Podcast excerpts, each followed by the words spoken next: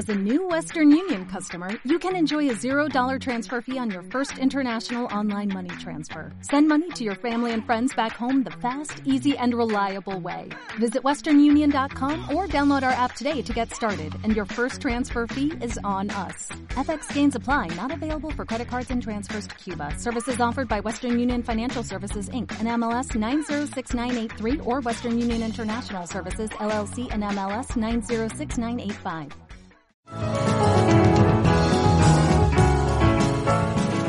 Empezamos una nueva edición de Café Mercosur, este espacio en el que nos proponemos analizar la realidad de los países de la región con un foco en los aspectos jurídicos.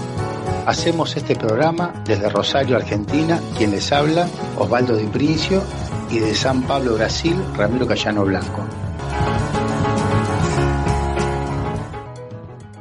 Bueno, aquí estamos en otro encuentro de Café Mercosur, el primer encuentro del año del 2023 con el doctor Daniel Pérez para hablar de Brasil, del nuevo gobierno que asumió el primero de enero y los desafíos que tienen en este contexto geopolítico internacional tan delicado. ¿Qué tal Daniel? ¿Cómo te va? ¿Cómo estás? Hola, ¿qué tal? ¿Cómo te va, Ramiro? Bien, bien, un gusto tenerte de nuevo con nosotros. Y bueno, el primero de enero Lula subió la rampa, que es toda una frase, ¿no? Es toda una frase que había grandes sectores del bolsonarismo que decían que el ladrón no subiría la rampa, la rampa es la rampa del edificio del gobierno, ¿no? del, edificio del Planalto en la ciudad de Brasil, o sea que Lula asumió, y eso no es poco, ¿no, Daniel? Sí, primero es interesante recordar de que había una gran expectativa de que Lula ganase en primera vuelta, por lo menos eh, por algunos eh, por algunas eh, investigaciones de, probabilidad que, le daban un, índice mayor del que tuvo. Pero aún así había una expectativa de una reacción también del bolsonarismo, de cuestionamiento de las urnas. De hecho, Bolsonaro había, había hecho ese cuestionamiento a las urnas, que es curiosa, no todo el mundo mostró eso. Hace más de 20 años que Bolsonaro eh, participa de elecciones con urnas electrónicas y ah, fueron estas las que, las que él perdió, las que iría a cuestionar. Este, después, bueno, se pasó a la segunda vuelta, eh, ahí se ganó por 1.900.000 votos entre eh, el frente de Lula y el bolsonarismo. Ahí hubo una tentativa de, supuestamente, de que se iría a cuestionar el resultado de las urnas, iba a llamar a los, a los cuarteles. De hecho, hubo movimientos en varios puntos del país, este, en corte de rutas, manifestaciones eh, urbanas, pedidos eh, en los cuarteles de intervención militar, y, eso se fue dando eh, delante del silencio de Bolsonaro. En cuanto a eso, Bolsonaro no dijo absolutamente nada, hasta último momento, que pidió que las personas se vuelvan a sus casas y él se fue para Orlando. Es una cosa significativa, me parece también, ¿no? Que él después de perder una elección, en vez de quedarse con su partido, con su gente, con su militancia, eh, él se autoexilia en Orlando. Orlando es el lugar donde todo es fantasía, ¿no?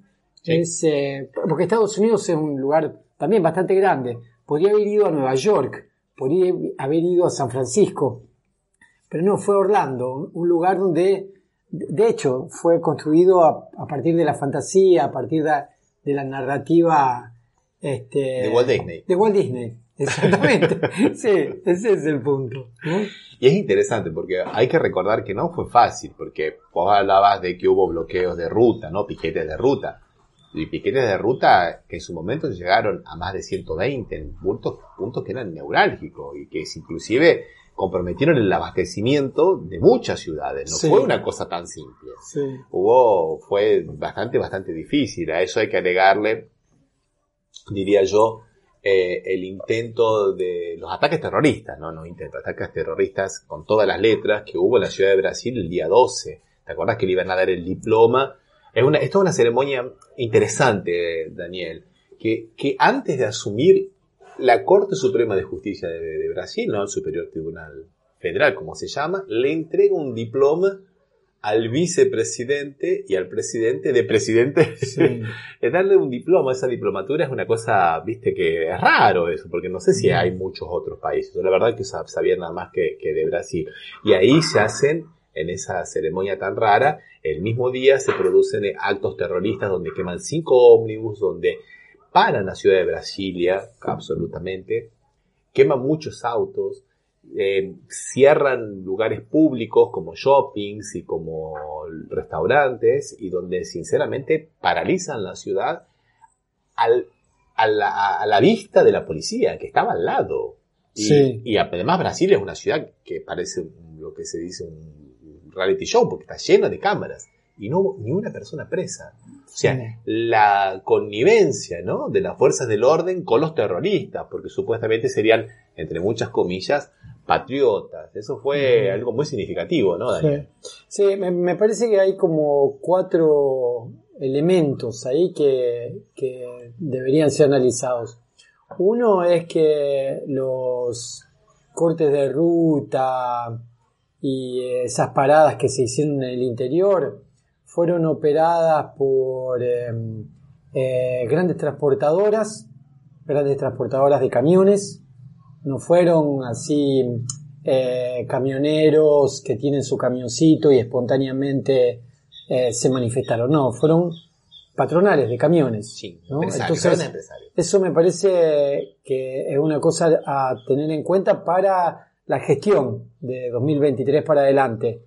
Eh, ¿Qué se hace con el transporte? Porque como vos decís, este, puede desabastecer. De hecho, desabasteció algunos puntos del país. Este, hubo un paro eh, de transportistas en Brasil hace unos, años atrás que desabasteció. Sí. ¿eh? Entonces, me parece que es una cuestión de, seguridad alimentar eh, importante, porque mm, la comida en la mesa de los brasileños está en manos de grandes transportadoras de, de alimentos. El 90% del transporte en Brasil de mercadería se hace por vía terrestre. El, 10% por vía fluvial, pensando siempre en lo que es la cuenca del Amazonas, ¿no? Que no hay casi no hay ruta, pero fíjate que, digamos, fuera eso, digamos que el 100% es terrestre. Entonces, eso, no tiene prácticamente eh, abastecimiento por, eh, por ríos. Ni por tren. Eh, ni por tren. Y, es una cosa también a ser destacada la marina mercante brasilera es mayoritariamente multinacional, es decir, son barcos con eh, bandera brasilera, pero son capitales extranjeros. Y hacen eh, el abastecimiento a través de los puertos, desde Manaos hasta eh, Puerto Alegre. entonces es, es, una cuestión muy, muy importante que me parece que la deberían tener, porque tanto los barcos que son de las multinacionales, cuanto el transporte terrestre, que es de las grandes empresas transportadoras, te pueden dejar sin comida en 48 o 72 horas.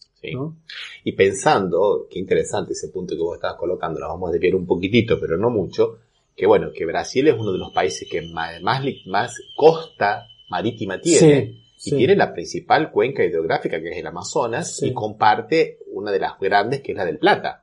O sea que dejar en manos de las multinacionales eso es realmente, desde el punto de vista geopolítico, medio como que casi un suicidio. y estoy hablando de no estoy diciendo mana marina mercante estatal, no, por lo menos con capitales nacionales, digamos, no, no hay eso, ¿no? Es, muy poco.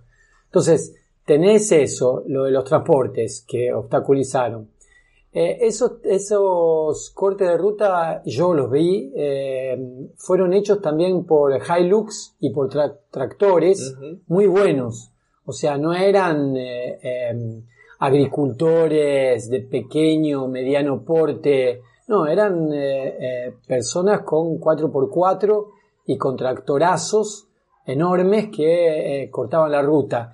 que están vinculados al agronegocio de gran porte, no al pequeño, a la pequeña unidad productiva que podríamos entender en el agronegocio. Entonces ahí tenés dos elementos, el transporte y este agronegocio, que el agronegocio, digamos, que, que, que acaba avasallando el campo, digamos, ¿no? Después tenés este, los sectores que vos mencionabas eh, de los atentados terroristas, vinculados a la circulación de, de armas, tanto legales cuanto ilegales. ¿no? Recordemos que a partir de la ley de, de, de armamentos de, de Bolsonaro, 10 eh, socios de un club de tiro de un barrio consiguen tener más poder de fuego que la propia policía militar del barrio, de acuerdo a la cantidad de armas que puede tener. Entonces, eh, eso, eso hace con que el poder de, de, armamento eh, deje de estar en manos del Estado, de la policía militar o de las Fuerzas Armadas, para estar en manos privadas. A eso yo le agregaría, además del número, la calidad porque ahora a través de los decretos de Bolsonaro pueden tener armas que antes eran de uso exclusivo militar, tipo metralladoras, submetralladoras y otras más. Que, y, lo que siempre era una función del ejército, que era controlar ese tipo de armas, ya no la tiene más el ejército. O sea que además del número que vos estás diciendo, que es un dato importantísimo, tenemos esta otra variante, que es la calidad de las armas que esta gente tiene, o sea, lo, altamente peligrosas, ¿no? Y bueno, y eso se mostró que, no es simplemente un decreto, una ley, que eso de hecho puede afectar eh, eh, la vida cotidiana a partir de atentados terroristas. Y el cuarto elemento son, eh, es la especulación financiera, ¿no? Me parece que entre la elección que Lula gana en segunda vuelta y el primero de enero, donde Lula sube la rampa, esos cuatro sectores se manifestaron. Y se manifestaron eh, eh, expresivamente, digamos, se manifestó entonces eh, el monopolio del transporte de la comida, se manifestó el, el agronegocio que avasalla la tierra, se manifestó eh, el porte de armas eh, eh, de una forma así sin control y se manifestó el sistema financiero haciendo subir y bajar el dólar, haciendo subir y bajar la bolsa, mostrando un poder, digamos, real en la economía. Entonces me parece que los cuatro agentes, digamos así, que de algún modo fueron perdieron en las elecciones, de, en las últimas elecciones de Brasil, se manifestaron eh, en su discordancia con, con el nuevo gobierno y me parece que son esos cuatro sectores que van a continuar de algún modo generándole problemas a la gestión de, de, Lula en los próximos cuatro años. Te propongo que escuchemos una canción, un tema musical y después continuamos con esto porque está un tema muy pero muy interesante y viendo cómo esos sectores no trabajan de forma aislada y muchas veces hay, digamos, alguna combinación de estos factores de estos, de estos sectores. ¿Qué te parece, Daniel? Vamos. Bueno, escuchemos la canción y después continuamos.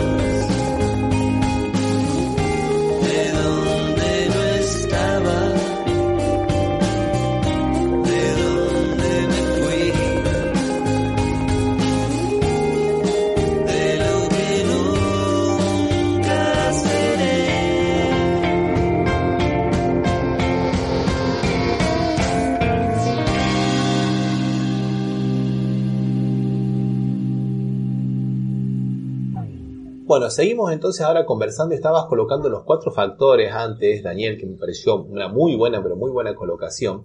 Pero vos fíjate que estabas hablando, por ejemplo, del sector del agronegocio, que principalmente en la zona del sur de Brasil, pero mucho en lo que se conoce como el centro oeste, esta nueva frontera que se le ha ganado a, a, muchas veces a la selva amazónica, como en el caso de, del Mato Grosso, del norte de Mato Grosso y de unas partes de Goiás, del estado de Goiás, una región que está en el límite con, con, Perú y con, y con Bolivia, para ese sector también le ha hecho, digamos, mella el, o han asumido, ¿no? El discurso de Bolsonaro de que las armas son la garantía de la libertad y la propiedad. Entonces vos tenés ahora eh, terratenientes, usurpadores de tierra, que se defienden con armas y que usan las armas justamente para ir contra eh, movimientos sociales, contra comunidades de, pueblos originarios, que viven principalmente los pueblos originarios guaraní, y, hacen de las armas y, de, sus sicarios una especie de ejército privado que va a ser muy difícil de controlar por el gobierno de Lula, ¿no? Sí, ahí va a tener eh, bastante trabajo eh, Dino, que es el ministro a cargo de esa, de esa área de justicia. Yo creo que él está con una experiencia bastante buena porque fue gobernador de Marañón. De Marañón. Que es otro estado también. Exacto, lugar donde si, hay conflicto de tierras, hay lugares que fueron eh, un lugar de, donde se protagonizaron enfrentamientos armados eh, difíciles, complicados. Entonces, este, eh, me parece que Dino va a tener un, un papel bastante importante para cumplir ahí. Y de articulación con las policías militares. Este, pero el otro que va a tener eh, que colaborar con eso es quien viene del, del, del agronegocio, que es el ministro de Agricultura y que es Carlos Favero. Carlos Favero es de Mato Grosso, es de un partido de centro derecha, del PSD, eh, es un hombre del agronegocio, lo curioso del gobierno de Lula es que por un lado tiene un ministro de Agricultura que viene del... Por un lado está el ministro entonces de Agricultura eh, Carlos Favero que viene del agronegocio y por otro lado todo el ministro de Desarrollo eh, Agrícola, Desarrollo Agrícola creo que se llama el, el Ministerio, Desarrollo eh, que es del PT, del Partido de los Trabajadores, y es diputado del Partido de los Trabajadores por San Paulo, Teixeira, alguien que tuve la oportunidad de conocer cuando vino Cristina a San Paulo. Sí, sí, sí, sí, y a, todo esto relacionado con las armas también va una articulación con las policías militares principalmente en el estado de Río de Janeiro, pero no solo en el estado de Río de Janeiro, porque también estos decretos han significado que la, la, los que se llaman las milicias, ¿no? estos cuerpos parapoliciales que operan como una verdadera mafia, tuvieran armas que antes tenían que traer de contrabando, ahora las tuvieran legalmente, a través de una licencia trucha, por ejemplo, de que son cazadores o que son, digamos... Miembros del club de tiro. Claro, sí. claro. Entonces ahí también articular con las policías con las policías eh, de, las, de, la, de los estados también me parece que va a ser muy pero muy importante lo cual no va a ser nada fácil, ¿no? Sí, sí, la verdad que tiene un desafío muy grande por delante el gobierno y, es como yo estaba escuchando la primera reunión de gabinete de Lula, donde él mostró, él dijo explícitamente, ¿no? Que este era un gobierno que no tenía un pensamiento único, un gobierno que no tenía una filosofía única, eh, un gobierno que era un gobierno de diferentes, ¿no? Y eso se vio muy claramente eh, el día de la pose de Lula, en la entrega de la banda presidencial por un grupo de personas eh, que de algún modo eh, simbolizan aquello que siempre fue marginalizado. sí, porque aclaremos acá una cosa interesante que fue muy inusual, de que Bolsonaro se fue a Orlando dos días antes de que terminara su mandato. Sí. Ah, usando, digamos, la última cosa que le pudo rapiñar al gobierno, que era usar el, el avión presidencial. ¿no? Después de haber usado la tarjeta eh, presidencial de crédito que se le da a todos los presidentes con una discrecionalidad y con gastos exorbitantes sin rendirle cuentas a nadie y después de haber estado 28 años como diputado donde le achacaba, donde le, ilegalmente le retenía gran parte del salario a los asesores. Con eso viste Sí. que Bolsonaro consiguió una fortuna así, en inmuebles de más de 100 inmuebles, 51 de ellos comprados con dinero al En contado. cash, sí, Cash, con, con la- la con la- mafia. con los, boll- con los billetes uno encima del otro. Eh, eh, Eh, comprar 51 inmuebles con los billetes uno encima del otro es mucho billete. Es Sí. mucho billete, ¿no? ¿De dónde lo sacaste a tantos billetes? Aparte vos sabés que... Este, ¿cómo, ahora- cómo lo juntaste? Claro. ¿Los ponías abajo del colchón? Eso me hace ¿Cómo acordar el hijo de Bolsonaro que tenía en un shopping una franquicia de una fábrica muy importante de chocolates de Sí. Brasil, la, la más conocida, no vamos a decir el nombre, y, y era la única, la única eh, local de la franquicia que cobraba el 90% en dinero, en cash. Sí. O sea, porque todo el mundo en Brasil pagaba con la tarjeta Con de tarjeta. crédito, la tarjeta de débito. Ellos no, eran el único que recibía todo en cash. sí. O sea, lavado de dinero absoluto, ¿no? Eh, Eso es interesante destacarlo. En, en Brasil hay una bancarización de la economía muy grande y funciona el PIX, que es eh, la, el tipo mercado pago, parece Claro. en Argentina, ¿no? Es un sistema de transferencia gratuito. Eso. Eh, y funciona mucho la tarjeta de crédito. Y eso no, la tarjeta de crédito no es una cosa solo para clase media alta, es todo el mundo. Es poca la gente que anda con dinero vivo, digamos. por Una decirlo. pequeña digresión. Vos sabés que durante mucho tiempo yo trataba de pensar cómo ganaban los bancos con ese PIX, porque no te cobran ninguna tasa. Sí. ¿Cómo- ¿Y cómo ganan los bancos? Porque están trayendo al sistema bancario y recibiendo el sistema bancario todo ese dinero que giraba por, el, eh, por la informalidad. Ajá. Entonces, porque era el dinero de la gente que te vende un Claro. poco en la playa. Claro. que Sí, el Pix lo pagás Sí, así, Sí, el- sí, una, un- Ah. una, una, una limosna se da con un Pix. Sí, O sea, ese dinero que de otra forma estaría fuera del mercado, los bancos ahora tienen ese dinero. claro. Ahí está. el Ah, y lo pueden, lo pueden contabilizar como encaja. Claro, porque uno le deposita y, Claro. y- y le- y pasa de, de una cuenta a la otra cuenta del banco. Claro. Ese dinero pasa por el circuito bancario que antes pasaba Claro. por el circuito ilegal del dinero. Claro. O sea, es interesante eso, porque fíjate hasta qué Mm. punto está. eh, eh, e inclusive vos sabés que estaba en Buenos Aires, en algunas tiendas de Buenos Aires, en algunos lugares donde se puede pagar con Pix. O sea, los brasileños pueden pagar con Pix. Ah, sí, no sabía eso. Vos sabés que es impresionante, o sea, que se ve que es un sistema que hasta se puede, Sí. se por ahí, por, no sé si se adoptará en países como Argentina, pero por lo menos los brasileños pueden pagar con Pix en, algunas tiendas Sí. de, de Buenos Aires. Mirá vos que... Pero entonces quiere decir que se lo depositan allá. Claro. Ah, no, digo hasta qué punto, una pequeña digresión que nosotros hicimos y tiene que ver con ahora con, con lo del sector financiero que vos estabas nombrando, ¿no? De que el sector financiero ya atacaba a Lula mucho tiempo antes de que Lula asumiese. Lo viene Sí, atacando desde sí. el, más o menos el día 20 que Lula anuncia a Fernando Haddad como ministro de Economía. Y ahí viene la gran crítica del mercado financiero, ¿no, Daniel? Sí, yo no sé, porque mm, también eh, este Fernando Haddad no es un eh, eh, socialista No. revolucionario que va. Fernando Haddad es una persona que, bueno, es un profesor de la Universidad de San Paulo, que hizo su tesis eh, sobre Habermas, eh, basado en una formación socialdemócrata.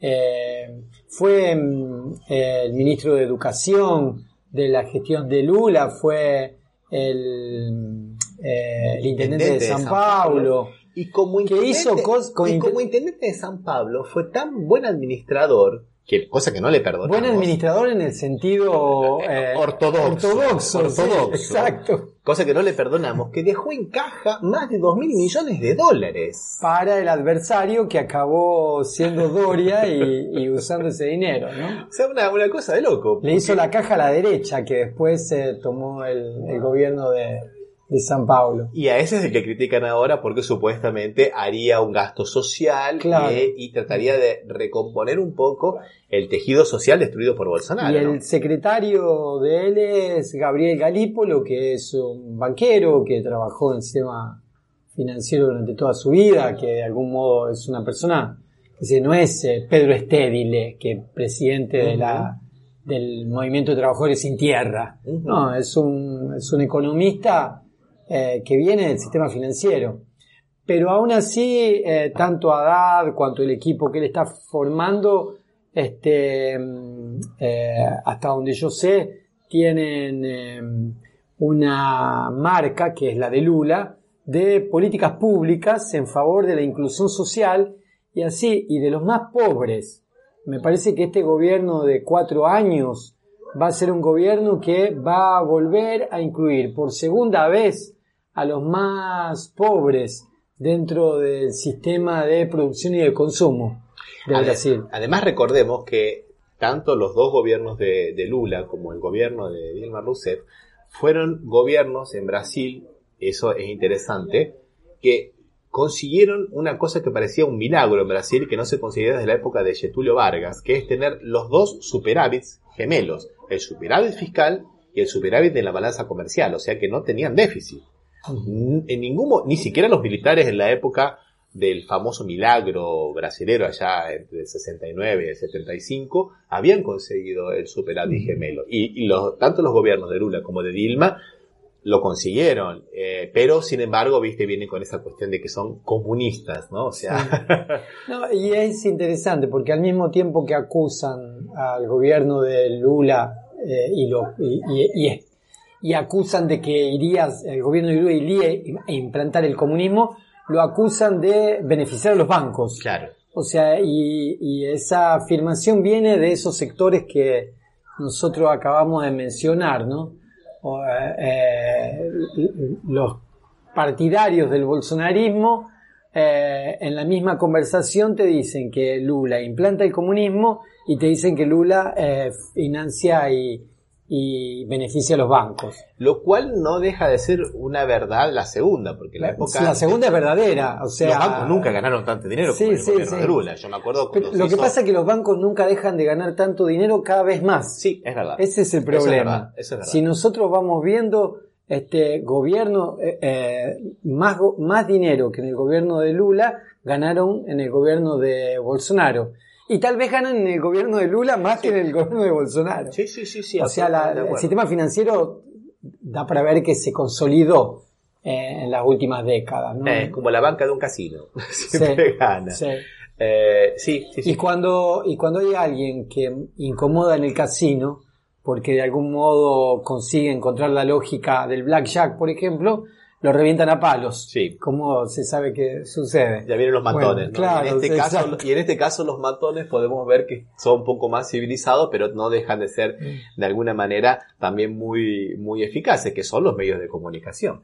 Lo, tanto los periódicos, bueno, ahora que creo que en Brasil queda uno solo, que es eh, periódico realmente financiero, de papel, como Sí. conocíamos, hay algunos otros online, eh, como también los otros que están de alguna manera eh, sol- eh, bancados, solventados, mantenidos de alguna manera por las publicidades de los bancos, de las financieras y de los sectores inmobiliarios que también, más que sectores inmobiliarios, son más sectores financieros porque trabajan más como una empresa financiera que como, que como la venta de, de bienes inmuebles en realidad. Que son los que más están atacando, ¿no? Han- han- han- digamos, para ellos no hubo luna de miel con el nuevo No, gobierno. no, no. Y no va a haber porque me parece que queda claro este, que ese sector va a tener que perder, eh, no digo eh, eh, perder lucro significativamente, pero perder de ganar más. Me parece que ahí hay una especie de... Es, debería ser analizado psicoanalíticamente el sistema financiero, porque hay una insatisfacción permanente. Nunca es, nunca es suficiente en el sistema financiero. Parece que siempre es preciso de más. Eh, y, y- y por más que un gobierno eh, le dé margen, eh, el sistema financiero va todavía por más. ¿no? Entonces con, con Lula me parece que se ve que alguien va a tener que financiar este, los proyectos sociales. Yo estaba escuchando a un economista que, yo sé que es amigo tuyo, que es Moreira, que decía que las inversiones en los bancos que hacemos los ahorristas es todo mentira. Porque los bancos supuestamente nos ofrecen algunos servicios, pero en realidad el lucro lo tienen vendiéndole, comprándole, digamos, papel, títulos al Estado. Y estaba leyendo justamente a una economista, Mónica Boele, de Brasil, que decía que, en este, hacía una, cuenta muy clara, decía, bueno, en este momento la tasa de intereses en Brasil, la tasa Selic que se llama, es del 13,75%. Y la inflación del 2022 más o menos va, está proyectada en el 5,8%. O sea que hay una diferencia del casi 8%, que eso es ganancia líquida. Y que en ningún lugar del mundo se paga el 8% seguro, porque no hacen nada. O sea, lo único que hacen es comprar los títulos a los bancos. Entonces, esa tasa Selic, de, los bancos no quieren perder eso, porque después con ese dinero ellos le pueden supuestamente ofrecer servicios a los ahorristas y no le van a pagar el 8%, siempre les van a pagar para hacer alguna cosa menos. Pero esa tasa Selic, esa tasa de interés de los que pagan los títulos, acaba de alguna manera siendo muy contraproducente para la producción.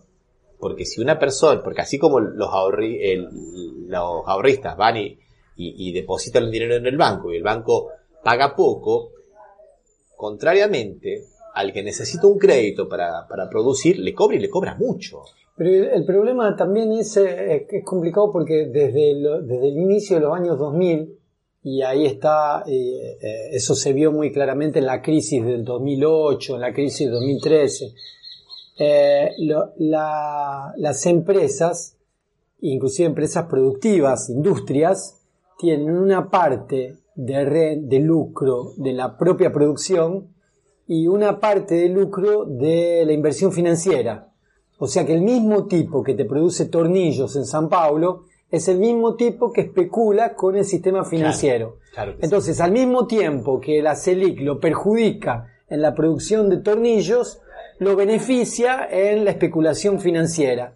Y el tipo hace un juego el tiempo entero en eso, ¿no? La FIESPI es esa contradicción. La FIESPI, la Federación de Industria de San Paulo, es esa contradicción. O sea, vos ves eh, industriales que al mismo tiempo que se descapitalizan o pierden eh, poder como industriales, eh, se tornan más poderosos como especuladores financieros. Y los trabajadores pierden. Y los trabajadores pierden. Y la producción pierde. La producción pierde. Y el PBI brasilero pierde. Sí, y, genera una ilusión. De, la crisis del 2008 hizo quebrar a muchas empresas en el mundo entero eh, justamente porque se contabilizaba como lucro único tanto lo que venía de la producción cuanto lo que venía del sistema financiero. Cuando el sistema financiero cayó, este, el lucro cayó y ahí la empresa, este, muchas empresas quebraron. Las empresas eh, eh, que no quebraron son las empresas que mantuvieron contabilidades separadas. La contabilidad de la, de la producción era una, la contabilidad de, la, de, la inversión financiera era otra. Cuando perdieron en la inversión financiera se mantuvieron en la producción. ¿no? Pero oh, muchas empresas juntaron eso. Que la inversión financiera produce un poder real que al mismo tiempo es bastante efímero y que produce una ilusión en quien no es parte visceral del poder financiero, sino que el otro que al mismo tiempo que especula, produce. Ese que especula, produce, pierde en la producción y acaba perdiendo en el sistema financiero, como ya se vio en, 2000, en 2008, en 2012, 13. Oh, excelente aclaración, Daniel, una excelente definición, perfecta. Nada que agregarle, es buenísimo. Les propongo que escuchemos otra canción y después hablemos un poco de los futuros eh, desafíos de, de, Brasil, tanto en el ámbito de Latinoamérica como en el ámbito internacional. ¿Qué te parece? Vamos.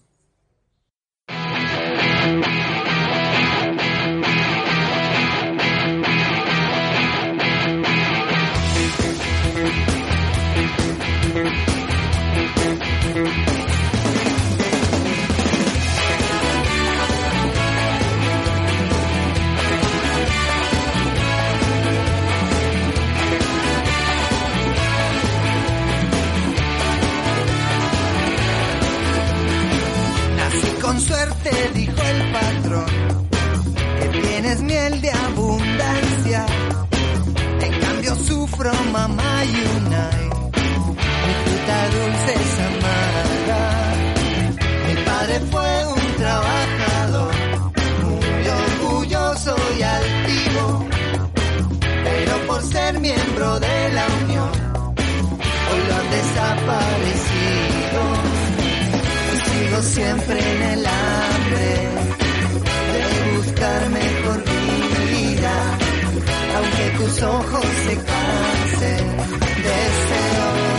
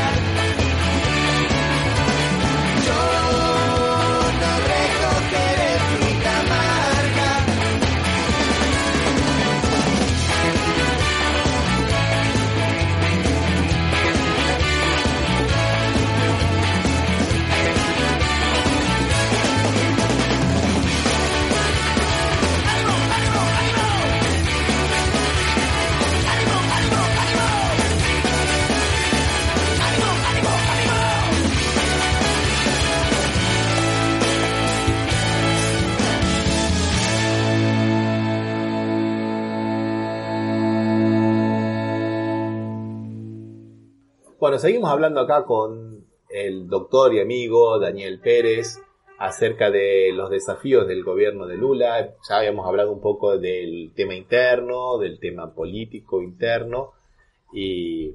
Bueno, no, del tema político interno no, Daniel. Yo estaba escuchando rápidamente antes de entrar al, tema internacional, estaba escuchando en la prensa internacional, mucho también en la prensa argentina, lo que se especulaba después de las elecciones de que Lula iba a tener un congreso totalmente adverso porque Bolsonaro era la primera minoría en la Cámara de Diputados, por ejemplo, y que mm, iba a tener la mayoría de derecha.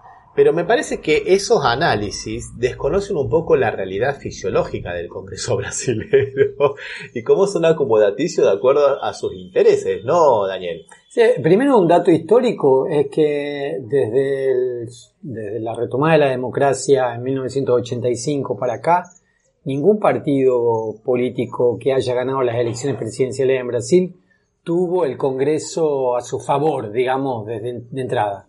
Eso no existe. Hay 513 diputados en el Congreso brasilero. Y nadie gana 300 diputados Claro, en una claro. elección presidencial. Eso no existió desde 1985 hasta aquí. Entonces, se vendía como verdadero, tanto dentro de Brasil cuanto fuera, cuanto afuera de Brasil, que, bueno, el problema de Lula es que el Congreso eh, no, le, no es todo del PT. Bueno, nunca- eso nunca aconteció con ningún otro, ni con él, ni con Dilma, ni con Bolsonaro, con nadie, ni con Fernando Enrique. Entonces, no, eso es un dato histórico que me parece que tiene que destacarse. Segundo es que justamente por tener una variedad de partidos políticos muy grande, por tener 513 diputados, eh, por ser un país que tiene 4.000 kilómetros de este a oeste y de norte a sur, este, es comparable, digamos, 4.000 kilómetros da de Lisboa a Moscú. Sí. Entonces, eh, es un congreso que va de Lisboa a Moscú y de Sicilia a, a Noruega, ¿no? Entonces, eh, imagínate qué tipo de, de- de congreso hay ahí. Eh, entonces hay una variedad muy grande y esa variedad muy grande eh, generalmente compone con el partido político que mm, gana el poder ejecutivo. Eh, eso ha sido así desde, desde el inicio, desde Sarney para acá. Y, al mismo tiempo que se opone al partido de oficialista y acaba, digamos, desencadenando otro tipo de alianza. Y me parece que aquí en, en- ya en el, en el staff del, del gabinete de, de Lula eh, da para ver que hay una heterogeneidad bastante grande. Eh, no, lo- no es- la mayoría de los ministros no son del PT. Ese es un dato que hay que llevar en consideración. Ganó el PT, ganó Lula, eso es indudable. Aquí quien ganó las elecciones Sí. es el PT y Lula. Pero ganó Lula y ganó el PT en un frente muy amplio que incluye el Movimiento Democrático Brasilero, el Partido Socialista Brasilero, Unión Brasil, que Unión Brasil no estaba en el frente, que era Unión Brasil es un sector que estaba con Bolsonaro, claro. rompe con Bolsonaro y, y se va. Unión Brasil en un momento era eh, el grupo que sustentaba a, A Moro. a Moro. A Sergio Que- Moro. A Sergio Moro, el, El ex juez de la Lavallato. Exactamente, que lo fue, que lo metió preso a Lula. Eh, el Partido Socialdemócrata, eh, que es un partido de centro derecha, el PDT, que es un partido demócrata de, de- trabalista, que es el partido de, de- de, eh, uno de las ramas de- del varguismo, eh, el partido de Brizola, El Brizola. eh, el, un- el Brizola es. un, un histórico de, de- de la política brasilera, el PSOL, el Partido Comunista de Brasil, Rede, que Rede es el, el grupo político que sustentó a Marina Silva, ¿eh? otro caso, Marina Silva Vuelve. vuelve ¿eh? y vuelve al Ministerio de Medio Ambiente. Claro.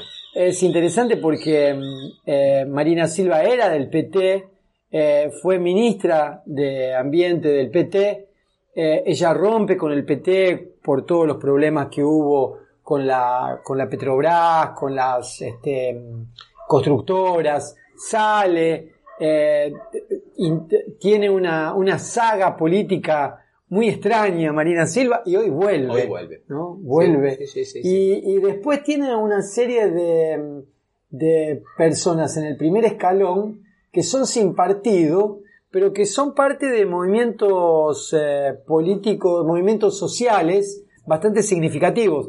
Entonces ya en la, en la composición del gabinete de Lula, con 37 ministerios, es una composición heterogénea y que abarca algo que le va a permitir este, trabajar en el, en el Congreso. A eso yo le, le agregaría otra cosa más. A mí me gustan un poco los símbolos, ¿no? Eso que habías dicho vos de que habíamos dicho que Bolsonaro se fue a, Estados Unidos, por eso no le, no le entregó la, la faja presidencial, la cinta presidencial.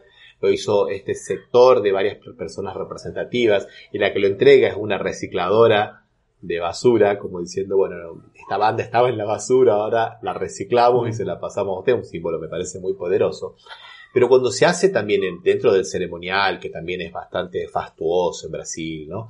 Esa famosa marcha en el auto de una empresa inglesa regalado por la reina, allá en los años 50 me parece, que se pasean en ese auto descapotable, siempre lo hacían el presidente y la primera dama. Sí. Y esta vez, por primera vez, lo hace el presidente, la primera dama, el vicepresidente la esposa, uno al lado del otro. Sí. Como diciendo que el vicepresidente Alckmin, que era del partido, digamos, que siempre estaba en las disputas electorales contra el Partido de los Trabajadores, ahora no va a ser un presidente simplemente decorativo, al, de un vicepresidente decorativo, al punto que hoy es ministro inclusive. Sí. Aparte de cumple las dos funciones, vicepresidente y también ministro, ¿no? Sí, sí. Sí, y hay una tentativa de rescate, da para ver en, el, eh, a- a- en todo momento eh, Lula lo trae para, para cerca de él a, a Geraldo Alckmin, ¿no?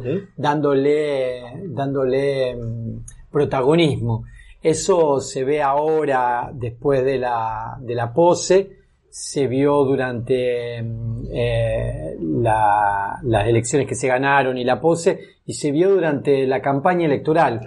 En la campaña electoral, eh, eh, iba a los campamentos de los trabajadores rurales sin tierra, iba a los asentamientos de los trabajadores rurales sin tierra.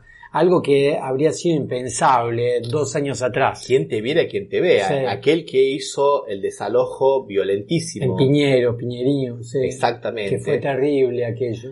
Hoy, viste, yendo al campamento, bueno, bien por, por Lula y bien por Alckmin, ¿no? Sí, sí. Sí, sí, sí, la verdad que, que es una, una muy buena cosa. Y bueno, tenemos ahí el desafío internacional, qué es lo que va a pasar con Lula y con el Partido de los Trabajadores. A mí me parece una cosa muy importante que ya en los primeros días él se haya encontrado, se haya reunido, haya tenido reuniones bilaterales con Petro, presidente de Colombia, con Alberto Fernández, presidente de Argentina y con muchas otras personas más. Yo creo que fue significativo que el primero que lo vino a abrazar fue eh, Alberto, Alberto Fernández. Fernández. Y el primero que recibió en la pose fue Alberto Fernández. Porque fue el primero que lo fue a ver cuando estaba en la cárcel.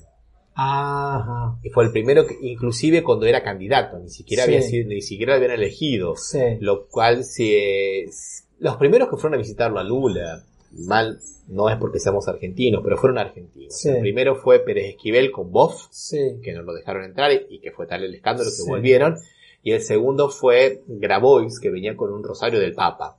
Y después fue Alberto Fernández. Y ahí después fueron mucha gente, fueron muchas personalidades Eh, internacionales. Yo, yo quiero ver en eso un gesto de aproximación entre Argentina y Brasil. Espero ver eh, en eso un gesto que de algún modo esté eh, indicando que de aquí para adelante Brasil y Argentina van a tener una relación estratégica. digamos. Hay dos datos ahí que son interesantes. El primero fueron las manifestaciones de, de Alberto Fernández, que con una humildad muy, pero muy, muy, muy buena, dijo, reconoció que Brasil es realmente un factor, un player de primera línea en América Latina y que va a ser un factor de unión y que va a ser un poco el protagonista de esta nueva unificación latinoamericana. Una cosa muy interesante, muy interesante porque sabemos que Alberto Fernández siempre ha querido de alguna manera compartir con AMLO, con Manuel López Obrador, ese protagonismo, ahora, ahora, ahora hasta, hasta Petro también.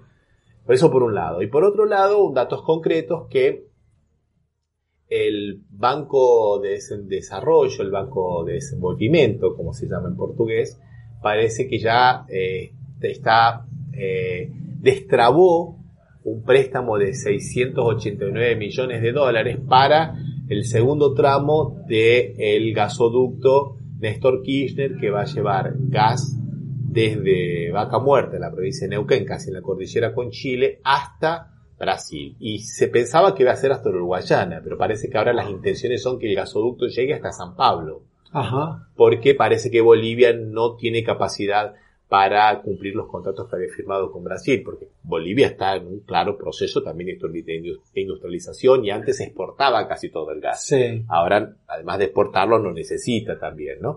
Entonces eso me parece que también es un gesto muy, pero muy importante. Lo anunciaron el de Fernando Haddad y el embajador argentino, Daniel Scioli, ¿no?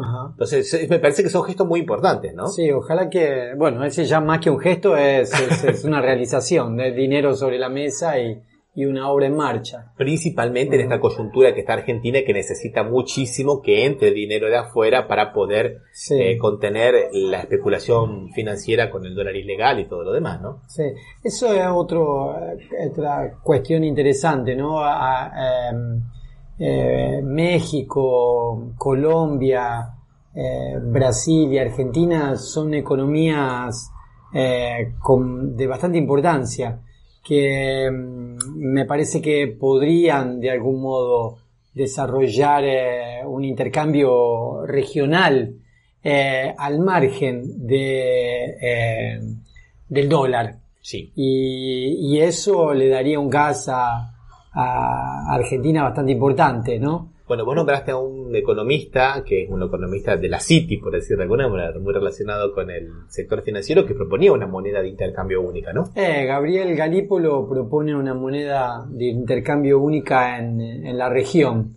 eh, para poder, eh, digamos, desahogar el comercio local desde del dólar, no ser tan dependiente del dólar. Habría que ver si eso realmente se, se realiza, porque eso implicaría eh, la estructura, una estructura bancaria, un banco, implicaría la aceptación por parte de quien va a hacer el- el- las relaciones comerciales de esa, de esa moneda. Entonces me parece que tienen un trabajo de algunos meses por delante para poder realizarlo. Sí, ¿no? es un tema muy delicado, no es fácil de hacerlo, decirlo y soñarlo es fácil, pero realizarlo no. Hay un primer paso eh, que lo viene realizando la Comunidad Económica Euroasiática, que son una comunidad de siete países del centro de, Asia, Turkmenistán, eh, como es Rusia, bueno, son, si no, no, no, no los recordaré ahora, que ellos ya tienen un modelo basado en las formas de pago para poder intercambiar y que posiblemente se lo van a proponer, si todo sale bien, eh, el- el- a lo largo del año también a los BRICS.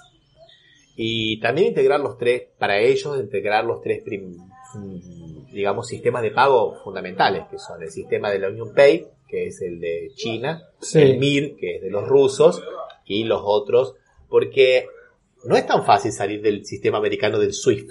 Sí. Pero bueno, hay que hacerlo, ¿no? Sí.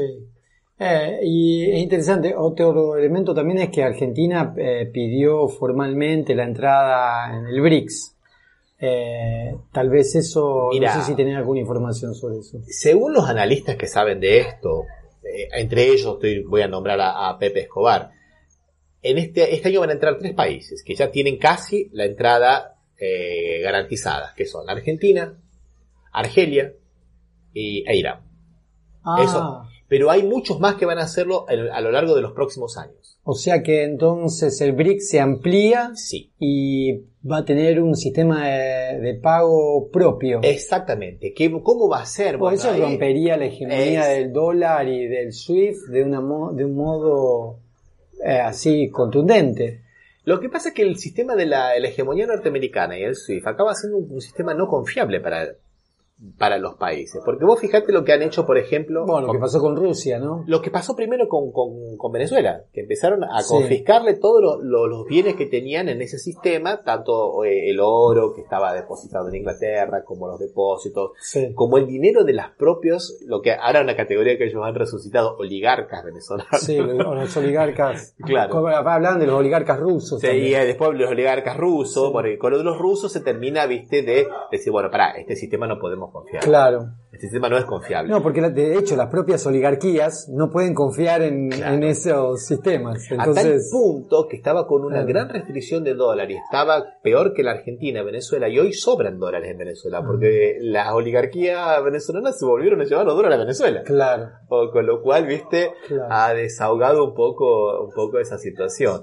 Y, pero bueno, acá tenemos, acá, acá de alguna manera ya hemos visto, por un lado el sistema SWIFT, el sistema americano, Bretton Woods, y por el otro lado esto nuevo que viene, que viene creciendo. Sí. ¿Cómo se va a posicionar Brasil?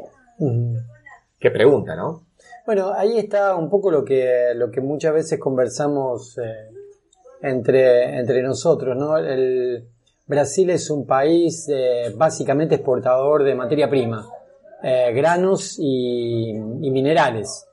Y eh, creo que en torno del 80% de los granos son vendidos a China. Entonces, eh, la, producción eh, en general de Brasil tiene como principal socio comprador China.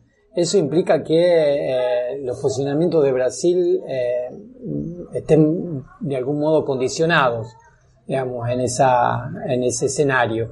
Eh, vos mismo recordabas que durante el gobierno de Bolsonaro, los cuatro años de gobierno de Bolsonaro, los primeros dos años se habló cualquier, cualquier barbaridad de los comunistas chinos, de el Partido Comunista Chino, hubo inclusive eh, eh, eh, así Problemas diplomáticos graves. eso, problemas y público a Sí, través sí, de Twitter sí, sí, sí, sí. entre el- la embajada de China y los hijos de Bolsonaro. Eh, hasta que llegó una hora que después no, nadie más nombró al Partido Comunista Chino. Y bueno, eso me parece que se debe a, a la importancia de China como comprador. Negocios, negocios, ideología aparte. Exactamente, sí. Y sí, me parece que en, en- en geopolítica y, y en política internacional lo que tenés es eh, tu poder de compra y tu poder de venta. Eh, y la necesidad que yo tengo de comprar tus productos y de poder eh, entrar en sistemas de pago. Después, este, Son cantos de sirena. La, comu- Sí. la Comunidad Económica Europea dijo que iba a destinar 4 mil millones de, de euros, no, 3.400 3.400 millones de euros para tratar de recuperar Latinoamérica a través de acciones de publicidad y acciones de eh, diplomática. O sea, espejitos de colores, ¿no? Claro, sí. De nuevo. Eso, sí. Pero eh, eso creo que causa un efecto de ilusión eh, que puede de algún modo desestabilizar eh, ciertas regularidades políticas, pero me parece que no tienen gran, gran perspectiva, ¿no? Sí, así es. Daniel, se nos ha acabado el tiempo, te agradecemos muchísimo la presencia, vamos a volver a conversar acerca de Brasil, acerca de las problemáticas de Brasil y de este gobierno que tiene desafíos impresionantes, principalmente después del desastre que ha dejado Bolsonaro, no solamente en el área económica, sino en el área política y principalmente en el área institucional, donde hay que reemplazar a, a 6.000 funcionarios públicos jerárquicos que eran militares para los cuales no tenían capacidad, por ejemplo, y muchísimas cosas más, ¿no? Sí. Pero, pero bueno, nos hemos quedado sin, sin tiempo. Eh, una última reflexión sobre esto. Eh, Espero que los cuatro años del gobierno de la gestión de Lula sirvan para eh, sacar del hambre a los 33 millones de brasileños que no tienen nada para, no tienen nada para comer, que le dé seguridad en los alimentos a los 120 millones de brasileños que no saben si van a poder dar de comer a su familia mañana, eh, y que tenga la capacidad de inclusión social que tuvo en los primeros años del- de este siglo, ¿no? del siglo XXI. Este, me parece que si Lula consigue volver a demostrarle al país y al mundo que es posible eh, incluir a, los excluidos del sistema de producción y de consumo, eh, como ya lo hizo, y que es posible hacerlo por segunda vez, me parece que eso ya, ya sería suficiente. Y creo que Lula es muy consciente de eso y me parece que lo va a hacer, ¿no? Así es, yo también creo lo mismo, esperemos eso. Un abrazo a la gente de la FM Impacto y muchas gracias, Daniel. Hasta la próxima. Hasta la próxima. ¿No te encantaría tener 100 dólares extra en tu bolsillo? Haz que un experto bilingüe de TurboTax declare tus impuestos para el 31 de marzo y obtén 100 dólares de vuelta al instante. Porque no importa cuáles hayan sido tus logros del año pasado, TurboTax hace que cuenten. Obtén 100 dólares de vuelta y tus impuestos con 100% de precisión. Solo con Intuit TurboTax. Debes declarar para el 31 de marzo. Crédito solo aplicable al costo de la presentación federal con TurboTax Full Service. Oferta sujeta a cambios o cancelación en cualquier momento.